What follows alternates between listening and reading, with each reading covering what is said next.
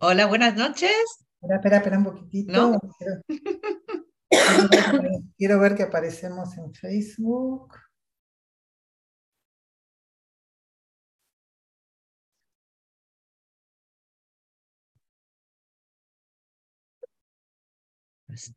Voy a bajar, sí. Empieza ahora, Ah, esperemos. no, vos. Ah, fíjate si está en Facebook. Yo estoy.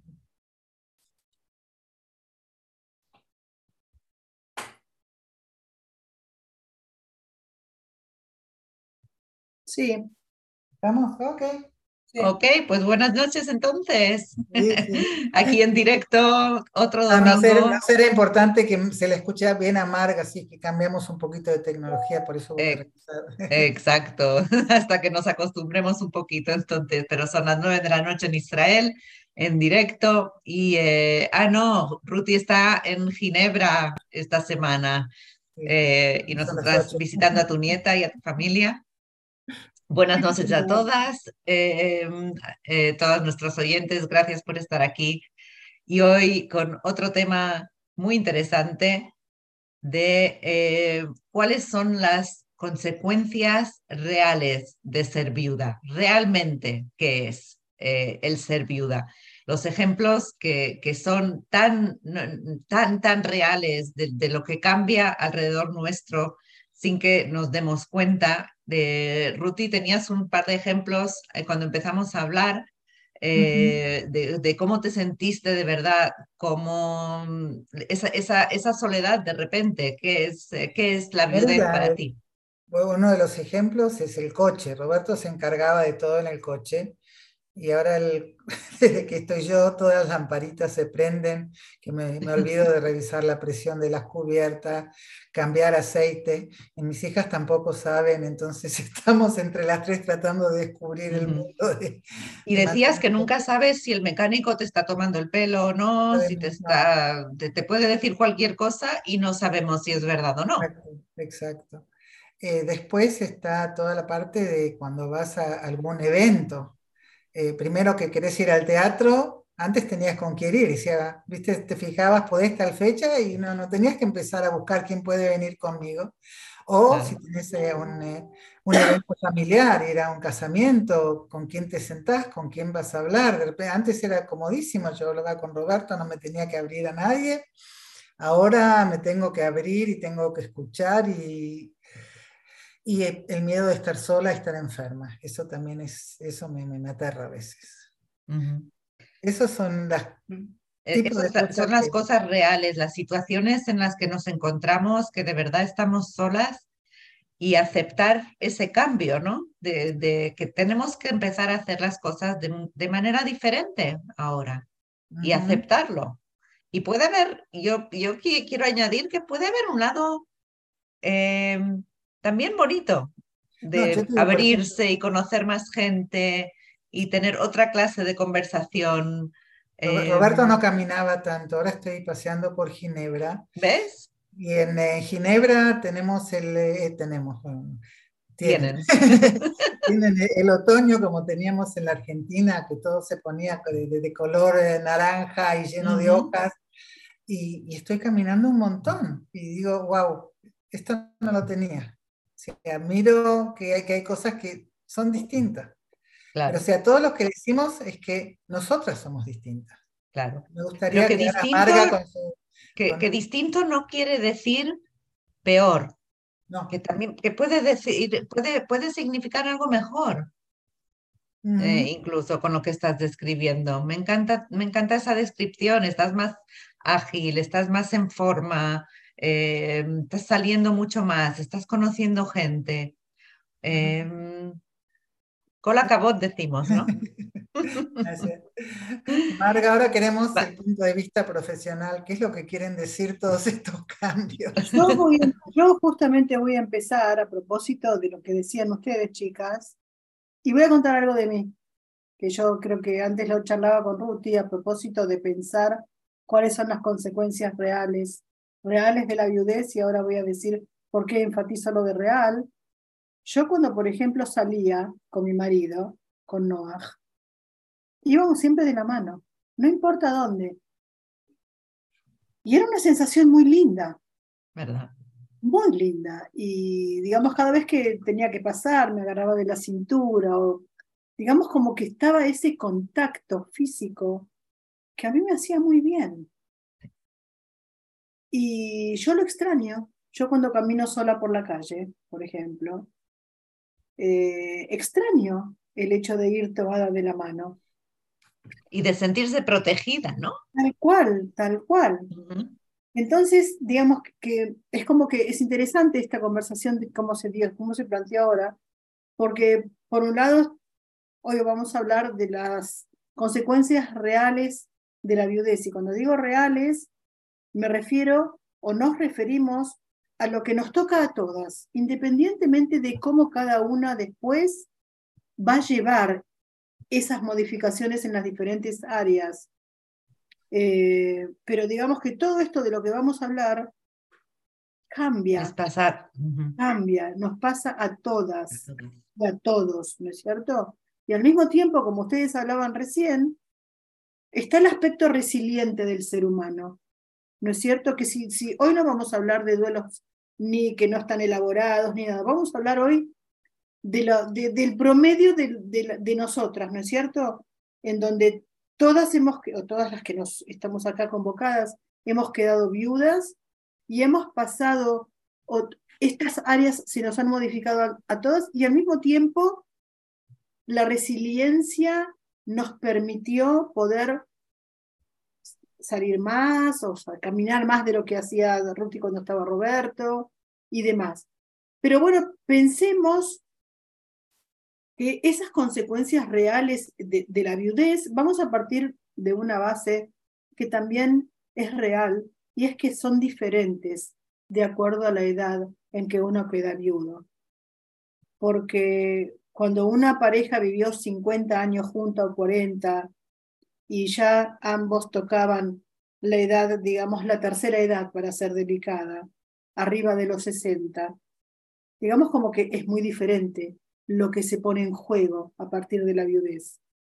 No quiere decir que a los 40 o a los 30 una chica que o una persona que queda viuda no sufre, pero es como que todavía no llegó a ese rótulo en el cual uno, no sé si decir es viejo, pero está en la tercera edad y uno pasa por muchas, eh, muchos cambios, cambios de, todo orden que a veces nos hace sentir un poco más inseguros.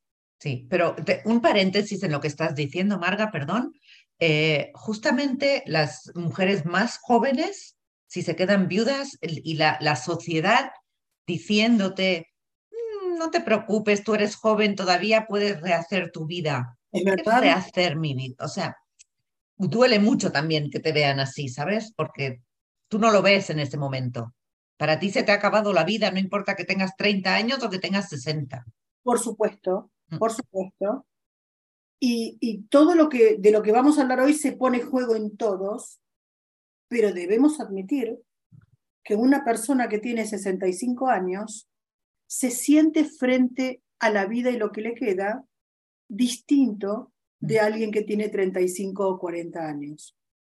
Y, convengamos que la, la viudez en general trae un cambio a nivel económico. No, no voy a hablar de si alguien es rico o no es rico, no importa, pero hay cambio. Es un cambio. Es un cambio económico. Digamos que si los dos trabajaban y digamos que todos los gastos estaban hechos en función de lo que entraba, de repente hay un sueldo menos que entra.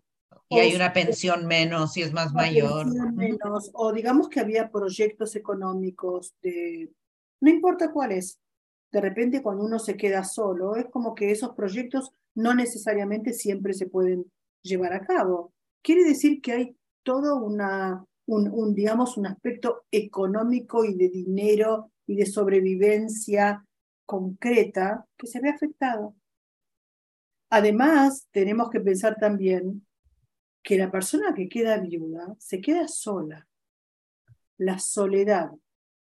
La soledad es mata. Tema tan, tan, tan grande. Pero la soledad es dura. Es dura. Desde, desde muchos aspectos, el, la toma de decisiones, el, no tener con quién hablar, decir, bueno, me metí en casa, cierro la puerta y quedé sola, estoy sola hasta mañana a la mañana o hasta que salga. Es verdad, es como que de repente uno se hace, hace frente a un vacío emocional.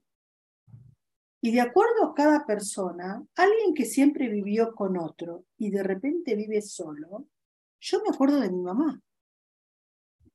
Mi mamá cuando se quedó sola, a veces me llamaba y me decía, sabes que yo a veces a la noche tengo miedo. Y es algo que uno no se le ocurre pensar cuando está con otro. Pero de repente la casa se transforma en un lugar distinto. Los ruidos son distintos, se escuchan de otra manera. Entonces la soledad con todo lo que conlleva, que también es un tema para, para que lo podamos hablar, es, es digamos, una, es un cambio muy, muy radical. Pensemos también lo que decía yo antes o lo que contabas vos, Ruti, digamos que vas a un casamiento y vas con alguien de repente cuando nos quedamos solas, nuestra vida sexual se ve afectada. La sexual y la del contacto. Que alguien nos toque. Que nos ¿Te acordás, Joel, ¿Te acordás, Joel, cuando hicimos en una de las primeras emisiones cosas que hacer en el primer año, que decía tener algún eh, animalito en casa para sentir que alguien nos toca y que tenemos un contacto de calor? De verdad. Y sobre todo con, con, la pandemia que pasamos, que nadie se, o sea, ni, ni abrazar, ni tocar, ni nada. O sea, todavía más esa soledad de que nadie, nadie, te, no tienes contacto con nadie. De verdad que yo, mi, gato me salvó. El poder, el poder abrazar, de verdad, no te rías. Eh, mi, gatita duerme en la cama conmigo todavía. ¿Sabes? el, el, eh, me, me, trajo mucho, mucho eh, no sé cuál es la palabra, mucho, mucho alivio, mucho, esa ternura tener un animalito de, que abrazar, me salvó la vida. Lo que pasa es que en realidad no se habla mucho del contacto físico. Pero el contacto físico es tan importante en la relación interhumana, ¿no? Porque de repente una caricia, una toma de hermano, un abrazo, un beso, que te agarren de la mejilla, no sé, es como que de repente... Pero eso viene con la, complicidad del marido, ¿sabes? con esa... Por supuesto. Y eso ya no es, eh, ya, no existe con nadie. Este... Claro, es como que de repente uno queda totalmente abstinente, tanto a nivel sexual como a nivel de contacto, de la ternura. ¿Cómo manifestamos nosotros la ternura? De repente, perdón, de repente una mujer viuda un se queda sin ternura, sin eso, que no solamente lo da el contacto sexual, lo que le da el contacto de, de, de simplemente que, que uno te pregunte de repente, ¿querés un cafecito? ¿Te veo sí, mi gato no me pregunta eso. No. Mis nietos a los que los agarre los estrujos tampoco me preguntan. Pero bueno, pero es, de repente una, un área que teníamos cubierta, cada pareja a su medida y a su manera, que queda totalmente vacía. el, vacío es tan inmenso eh, y, la fuerza que tenemos que, que, sacar para llenarlo de alguna manera este, mm, eh, requiere unas fuerzas y, y, yo me, recuerdo, recuerdo cómo estaba de agotada, solo de, de, esa energía que sacas en intentar llenar ese vacío. Es eh, lo más difícil que, que, he tenido que hacer en mi vida. Claro, porque además es un vacío emocional, es un vacío físico, es un vacío también en la casa. Digamos, uno de repente, como vos decías con el coche antes, Ruti, y cada uno con lo suyo, tiene que hacer frente solo o sola a todo. Desempeñarse y arreglar o no arreglar, digamos, todo lo que antes era compartido, que tenía que ver, digamos, con, con, con la casa, uno se sentía que tenía con quién hablar, con quién consultar, con quién aconsejarse de repente es como que uno queda solo frente a lo mejor cosas que en su vida hizo, que e, esa sensación de tener que... No es que uno está solo en el mundo, porque los hijos siempre están, pero cuando estaba mi marido, yo no tenía que llamarle a mi hijo por si algo con la computadora, por el coche o por lo que fuese, por la luz. Estaba mi marido en casa y entre los dos nos arreglábamos. Entonces, como que de repente uno también se siente más inseguro. Totalmente inseguro. Pero lo que decía Ruti antes de ir a un evento sola, eh, me parece muy importante mencionarlo, de, de, que aunque sea difícil, inimaginable, porque siempre ibas con tu marido o con cada una con su pareja, el, el ir y no importa, no, no decirse ahora que él no está, no voy a ir. Hay que intentarlo, aunque sea lo más difícil del mundo. Yo quiero eh, decir algo a propósito de esto, porque en realidad la viudez es un trastorno familiar y voy a decir algo que a lo mejor suena mal, pero es así, pasajero. Lo que quiere decir, nosotras nunca dejaremos de ser viudas de nuestro marido. Mm. Pero ese desorden o desequilibrio que se produce en la familia, en donde es para todos un cambio, porque yo me quedé sin marido y mis hijos se quedaron sin padre y mis nietos se quedaron sin abuelo y el hermano se quedó sin hermano, digamos como que es un desequilibrio total y general que nos produce un cierto cambio de identidad y de todo esto que estamos hablando, pero al mismo tiempo, conforme va pasando el tiempo y la resiliencia va haciendo lo suyo, ese aislamiento al que nos llevó, esa viudez o esa soledad en la cual uno entra por la naturaleza del proceso. Y también empieza a, digamos, también empieza a manifestar la necesidad de que, bueno, a este casamiento aunque Roberto no esté, voy a ir. Yo me forzaba a ir. Y como te estaba contando antes, el, primer, el, primero que fui, duré apenas media hora y me atraganté de lágrimas y me tuve que ir. Y después al siguiente, pues eh, me quedé un, rato más, hasta, o sea, me llevo tiempo, es todo un proceso, hasta que consigues atender un evento y quedarte todo el tiempo y poder disfrutarlo, Llegar a casa y decir, me alegro que fui. Es también un aprendizaje. Es un aprendizaje. Exactamente. Uno va aprendiendo como una materia nueva, que, perdón, que no la conocía, ¿no? Que es ser viuda y cómo uno claro, va reintegrando. Pero yo digo que si vas, yo, yo, yo lo llamaba ponerme la máscara. ¿sabes? Si voy, pues voy a ir con una sonrisa y voy a ir bien. Y no voy a estar diciéndole a todo el mundo alrededor de la mesa, uff, la última vez que estuve estaba aquí mi marido y lo echo de menos y ponerme a llorar. O sea, nadie quiere la viuda en la mesa, así que, o sea, si voy es para reírme y para actuar bien y aunque sea con una máscara.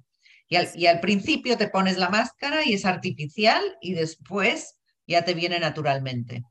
Es verdad, porque es un proceso como siempre nosotras decimos, el duelo de la viudez o de cualquier otra pérdida, pero en nuestro caso el de la viudez, es un proceso adaptativo que debemos pasarlo como para poder reintegrarnos a la vida sin nuestro marido, pero con una visión de futuro y de desarrollo y de crecimiento y de probabilidades y de una potencialidad potencial felicidad. Por lo tanto, todo lleva tiempo, algunas más, a otras menos. Claro, por eso yo aconsejo empezarlo a hacer cuanto antes, porque el proceso, más esperes, el proceso va a ser igual. O sea, la primera vez va a ser duro y la segunda un poco menos duro y así, o sea, y, seguir intentando, pero empieza ya antes para que con el tiempo pues puedas ir a un evento y, decir, bueno, me lo pasé bien, me alegro que fui. Eh, va a ser difícil al principio incluso volver a casa, volver a casa sola, entrar en la casa oscura, fría, sola, también es muy difícil. Pero si no lo haces nunca, te va a dar más y más miedo y decir, no, no, no, no, puedo, no puedo, no puedo. Entonces, cuanto antes decir que sí, lo voy a hacer, Claro, eso es válido para cualquier enfrentamiento que uno tiene que hacer solo o sola cuando estaba acostumbrada a hacerlo antes. Yo, yo, me cuento, yo me cuento otra historia en la mente. Estaba en un evento recientemente y, estaba una mujer también sola sentada a mi, a mi lado. Y em, hablando durante la noche me pregunta, ¿pero no te es difícil eh, la vuelta a casa sola? Y digo, ay, otra vez, ¿sabes? Eh, le digo, ¿sabes qué? Es una manera, es, es, es la película que, te, que, que, tú te cuentas a ti misma. Me dijera, sí, es difícil. No, ¿sabes qué? Yo me digo, no le tengo que preguntar a nadie, ¿te quieres ir o estás listo para marcharte o algo? Yo me voy cuando me da la gana y me voy como me da la gana, ¿sabes? Y, y, tener esa libertad de hacer lo que quieras. Seguro que no es lo que hubiera elegido, pero dándole la connotancia esa positiva me ayuda a, salir y, disfrutar. Yo recuerdo que a, mi marido no le gusta. ¿Está bien tu nieta, Ruti? Se despertó, no importa. Ah, a, mi marido no le gustaban mucho las fiestas. Ajá. Siempre lo tenía que, arrastrar. Y me acuerdo que siempre éramos de los primeros que nos íbamos porque, bueno, él se, quería ir, bueno, ok. Hoy en día, cuando voy a una fiesta, si es que voy, me quedo hasta la hora que yo quiero. Claro, es lo que digo. Eh, digamos como que, bueno, antes no lo podía hacer y ahora sí, me quedo hasta el final. Veo todo. todo. Y no le tengo que estar esperando que diga adiós a este y adiós al otro. Por eso pienso que el tema, por suerte, digo, en los seres humanos existe la posibilidad de la resiliencia y que es la recuperación de manera natural después de una situación de crisis o de algún tipo de límite, problema límite, en donde uno se recupera de una manera natural y a veces hasta sale como con cierta ganancia. Y bueno, creo que de eso se trata, ¿no es cierto?, de lo que estamos hablando. Hoy no hablamos de, como dijimos antes, no, no de patologías, sino de cómo es cada uno, sino de la realidad, de la realidad qué es lo que nos pasa en la realidad cuando éramos dos y ahora somos uno. Pero con todo, también el medio vaso de agua, ¿sabes? Eh, eh, lo que dices, éramos dos y ahora somos uno. Lo puedes ver de una manera negativa y lo puedes ver de una manera menos negativa. Ahora, hay una eh, parte negativa, yo veo a veces como que viudas ganan algo con eso de la viudez porque tratan de manejar a la familia para que les haga cosas, o, cuando vemos, decir, está, quiere buscar algo de, de ganar. sí, pero lo, lo, hacemos a veces con un poco de humor, ¿no? Vamos a usar nuestra tarjeta de viuda, a ver si, a ver si nos salimos con la nuestra. Eh, pero no, no, con, no, no, por maldad de hacerles, de, de ganar algo de verdad, ¿no? De, de, verdad de hacernos las pobrecitas, eh, pero a veces cuando no conseguimos algo, pues va, vamos a usar esa, la tarjeta, la tarjeta de viuda, ahí amo. Qué vienes tú a molestar. ¿Esa es la gatita que era así chiquitita? Este, este es el gatito que era chiquitito, sí. si alguien lo quiere adoptar. ¿Por qué? No puedo con tres. Ah, Eso es otra, ¿sabes? Otra, otra manera de cómo te cambia la vida, que en vez de, en vez de gente en casa, hay, eh, hay gatos ahora.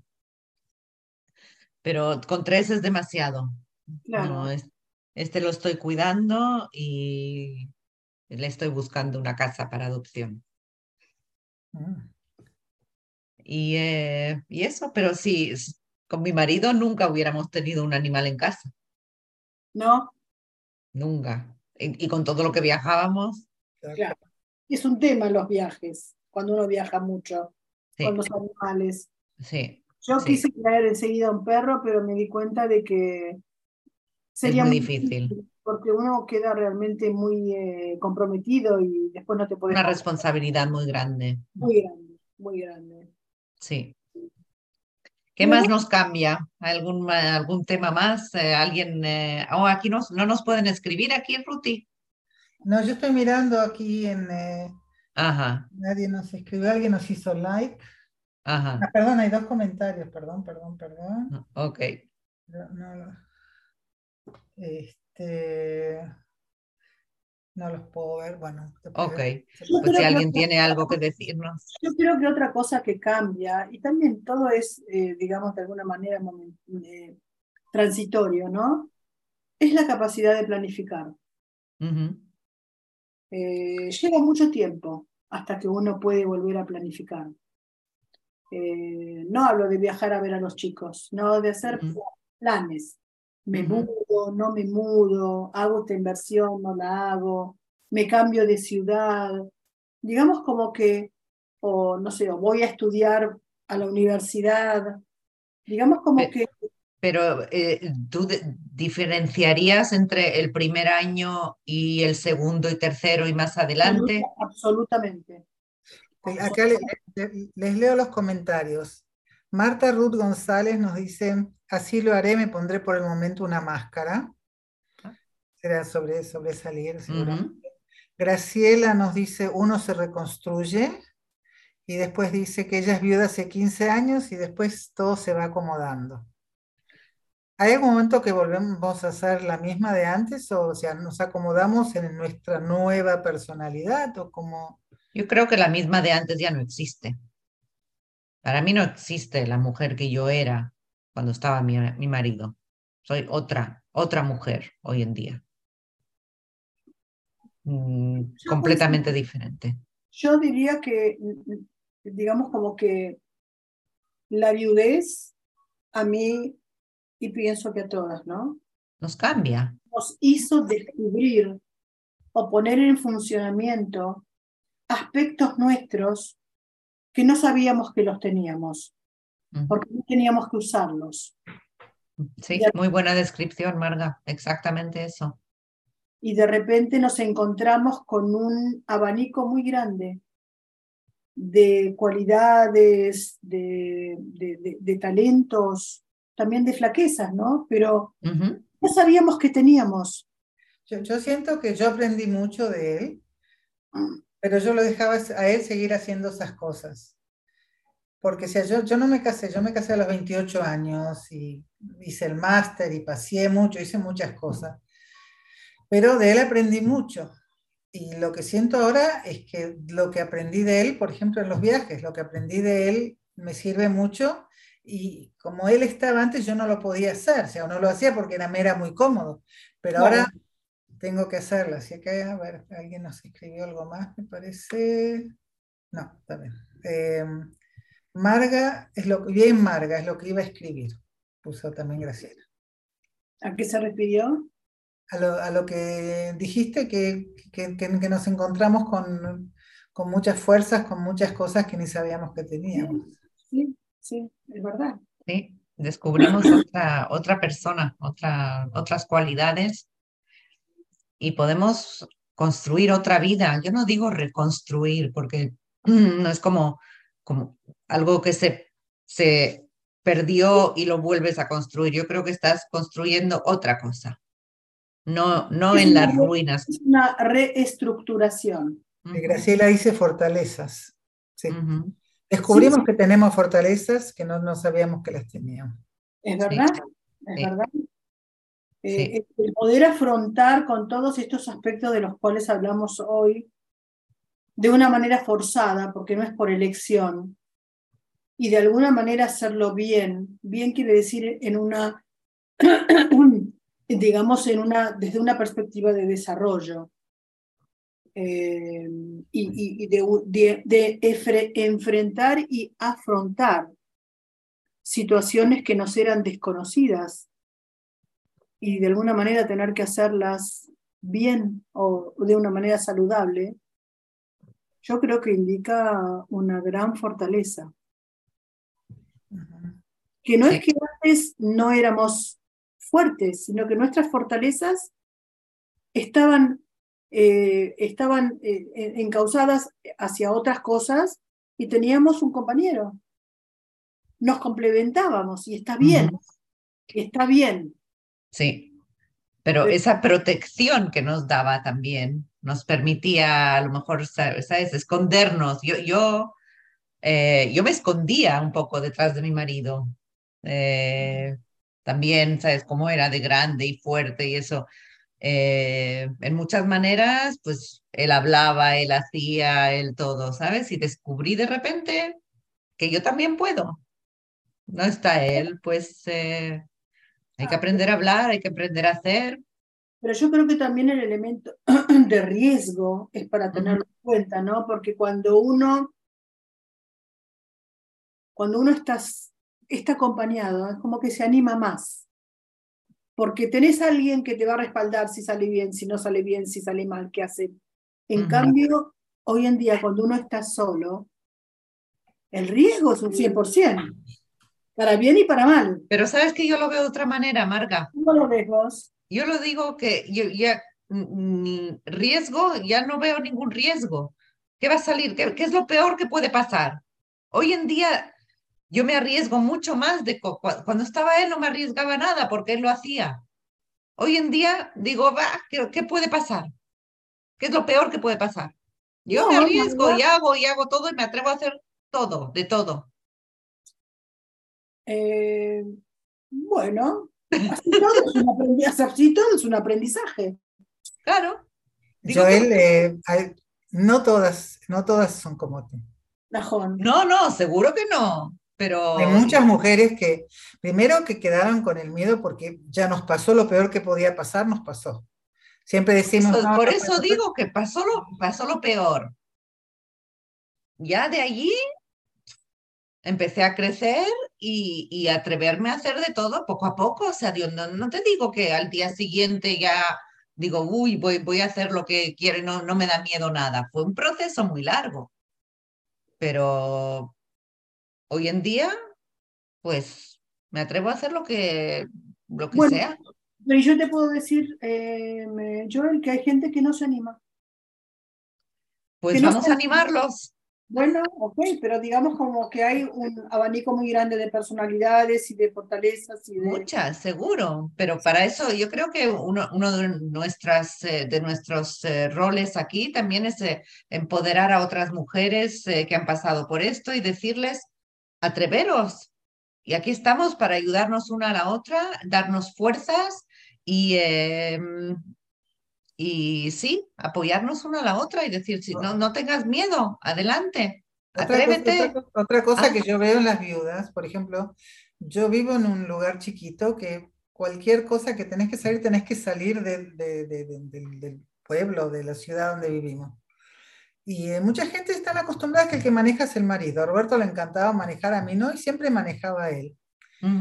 y, eh, y, lo que yo veo es que ahora viajar, también eso se puso tecnológico, todo con aplicaciones y pagás y la tarjeta.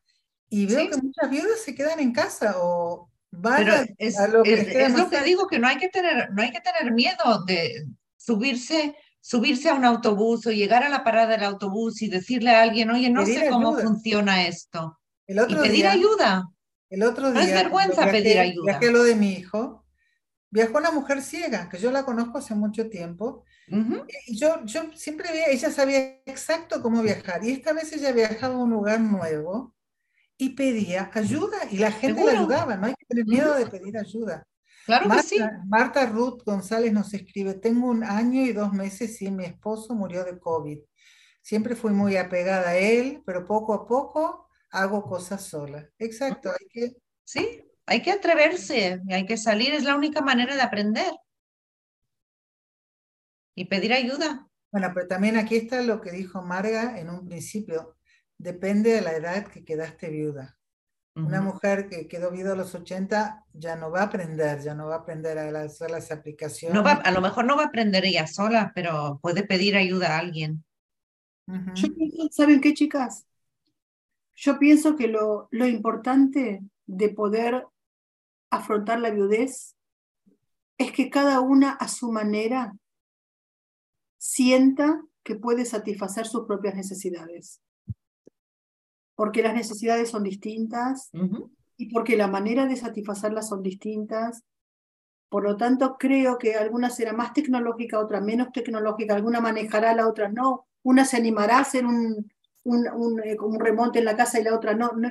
Cada una a su estilo. Lo importante es que puedan encontrar cada una dentro de sí misma esos recursos que le permitan poder satisfacer sus propias necesidades. Uh -huh. Sin pensar que esto hay que hacerlo así, porque si no lo hago así, está mal. No. No hay mal. No hay mal, no hay mal y no hay bien. Hay lo que a cada uno le piensa. Y en la medida en que uno puede también desprenderse un poco de las influencias sociales, de que esto debe hacerse de esta manera y si no lo hago así, está. No, nada, nada conectarse con las propias necesidades y encontrar dentro de cada una los recursos para poder satisfacerlas. Eso me parece que es realmente mm. saber usar la resiliencia. Y, y, y, aprender a, y aprender a pedir ayuda. También. también ¿Querés ir al cine? Puedes invitar a alguien. Hoy en día, y aquí, no sé, en Israel, me imagino, en otros países, yo sé que en la Argentina también había, hay días especiales para jubilados que cuestan mitad de precio. En Natalia son los martes. Es en todo Israel, me parece que son los martes. Este, pero, viste, si invita a alguien, decirle, vení conmigo. Uh -huh. Oye, eh, esta mañana vi un post en Facebook de una mujer que quiere viajar a, a Grecia eh, y, y, estaba preguntando si alguien la quiere acompañar, otra mujer, eh, si alguien quiere acompañarla y viajar con ella. Me pareció súper bonito. Me parece fantástico. Uh -huh. Fantástico. Claro que sí. Y seguro, estoy segura que va a encontrar. Una apertura a la vida fantástica. Uh -huh. Porque hay quien dice, no, yo no bajaría con un extraño, y hay quien dice, a mí me parece fascinante. No hay una sola respuesta a nada. Claro, no es para, son tres noches, o sea, un viajecito a Atenas, ir y volver, ¿sabes? Pues máximo eh, la persona no te cayó demasiado bien y no lo repetirías, pero bueno, fueron tres días, saliste, Ay, aprendiste algo. Me haces acordar algo. Una vez fuimos, cuando estábamos con toda la familia, teníamos cuatro chicos, un perro, la señora, fuimos de vacaciones. Uh -huh. Y alquilamos un departamento, dos departamentos porque éramos muchos. Y cuando llegamos al departamento y no vio los departamentos, se le agarró una depresión. Eran horribles, horribles. La verdad que eran horribles. Entonces me acuerdo que se sentó y me dice, ¿qué hacemos? Le digo, gordo, ponete contento, no los compramos. Solamente los alquilamos por un mes. Así que, bueno, eso me hace acordar. Los tres días no funcionaron, no funcionaron. Claro, claro. La próxima vez sabrás, sabrás elegir a la persona mejor o algo. Bueno, te vas haciendo más canchera sabiendo que sí, que no. Exacto. Me ha encantado este tema. Eh, acá dice alguien maravilloso lo que comentó Marga. No saben lo bien que nos hacen los comentarios. Por favor, comenten. Sí. Díganos qué temas, aquí cada tanto sale algún tema y eh, díganos, ¿sí? Sí. Y si alguien necesita alguna clase de ayuda, pregunta o algo también, ¿no? Cualquier cosa, es un foro para estar en comunicación. Para no ayudarnos solo. unas a otras. Uh -huh. Nos gustaría escuchar eh, las ideas de ustedes, las... ¿Con qué si alguien quiere unirse a nuestro programa de, como invitada por eh, algún día, también podría ser o no. Sí, por supuesto. O estoy ofreciendo algo sin preguntaros, no, chicas. No, no, no. es el Yo creo que es. de la administración. Tiene todo el derecho del mundo a ofrecer. pues queremos invitarlas entonces a unirse a algún programa, a hablar con nosotras, a hacer de que este foro crezca y ayude a más mujeres. Uh -huh. Marga, entonces, ¿cuál sería el próximo tema? Hoy hablamos así de cosas prácticas con las que nos encontramos al ser viudas. ¿Cuál es entonces el otro tema que propones? Habíamos charlado un poquito antes de, de abrir el programa sobre la nueva identidad. Don Joel, que me pareció un tema, un tema muy, pero muy interesante. Un poquito lo tocamos como de costado, el tema de la nueva uh -huh. identidad, la reestructuración de la identidad. Claro, el quién, quién soy. ¿Quién soy? Después de que enviudé, ¿quién soy? Me parece que es un tema muy interesante. pasar de ser la señora de, ya no somos, no soy ahora la viuda de, ahora volví. Fuimos siempre la mamá de, muchos años, cuando los chicos estaban en la escuela. Era la señora de, y ahora soy yo. A propósito de identidad, les voy a contar algo. Yo sigo siendo Marga Yunovich. Yo sigo usando el apellido de mi marido. Y sí, yo también. No es tan obvio. Yo me puse el. Eh, en el medio me puse el apellido de soltera porque por mis líos de nombres, pero. Yo no me voy a cambiar el nombre. A propósito de identidad. Bueno, eso lo dejamos para la semana que viene. Sí, sí, vale. para que la gente vaya pensando de qué vamos a hablar.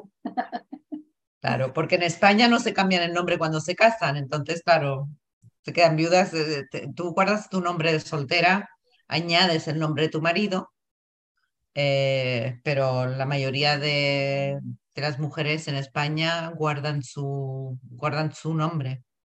Judith nos escribió yo también, pero no sé eh, eh, sobre qué tema escribió yo también. Bueno, pues hablaremos de eso la semana que viene. No entendí. Acá espera un poquito. Marta dice, este tema me quedó hoy súper bien. Soy de GDL México, no sé qué es GDL. Siempre íbamos juntos a la Feria Internacional del Libro. Hoy me estoy animando a ir. Ya inició ayer la feria. Gracias por sus consejos. Ay, ayer la feria no viste el partido contra Argentina.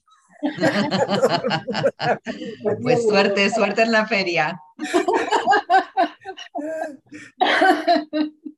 Eh, este, no, no importa, acá somos todos, todos a favor de todos. Gracias, Marta, por tu comentario. Bueno, eh, nos, despedimos. Muchas gracias por estar acá. Gracias, Joel. Gracias, Marga. Nos vemos entonces la semana que viene. Gracias. semana, chicas. Chao, hasta luego. Chao.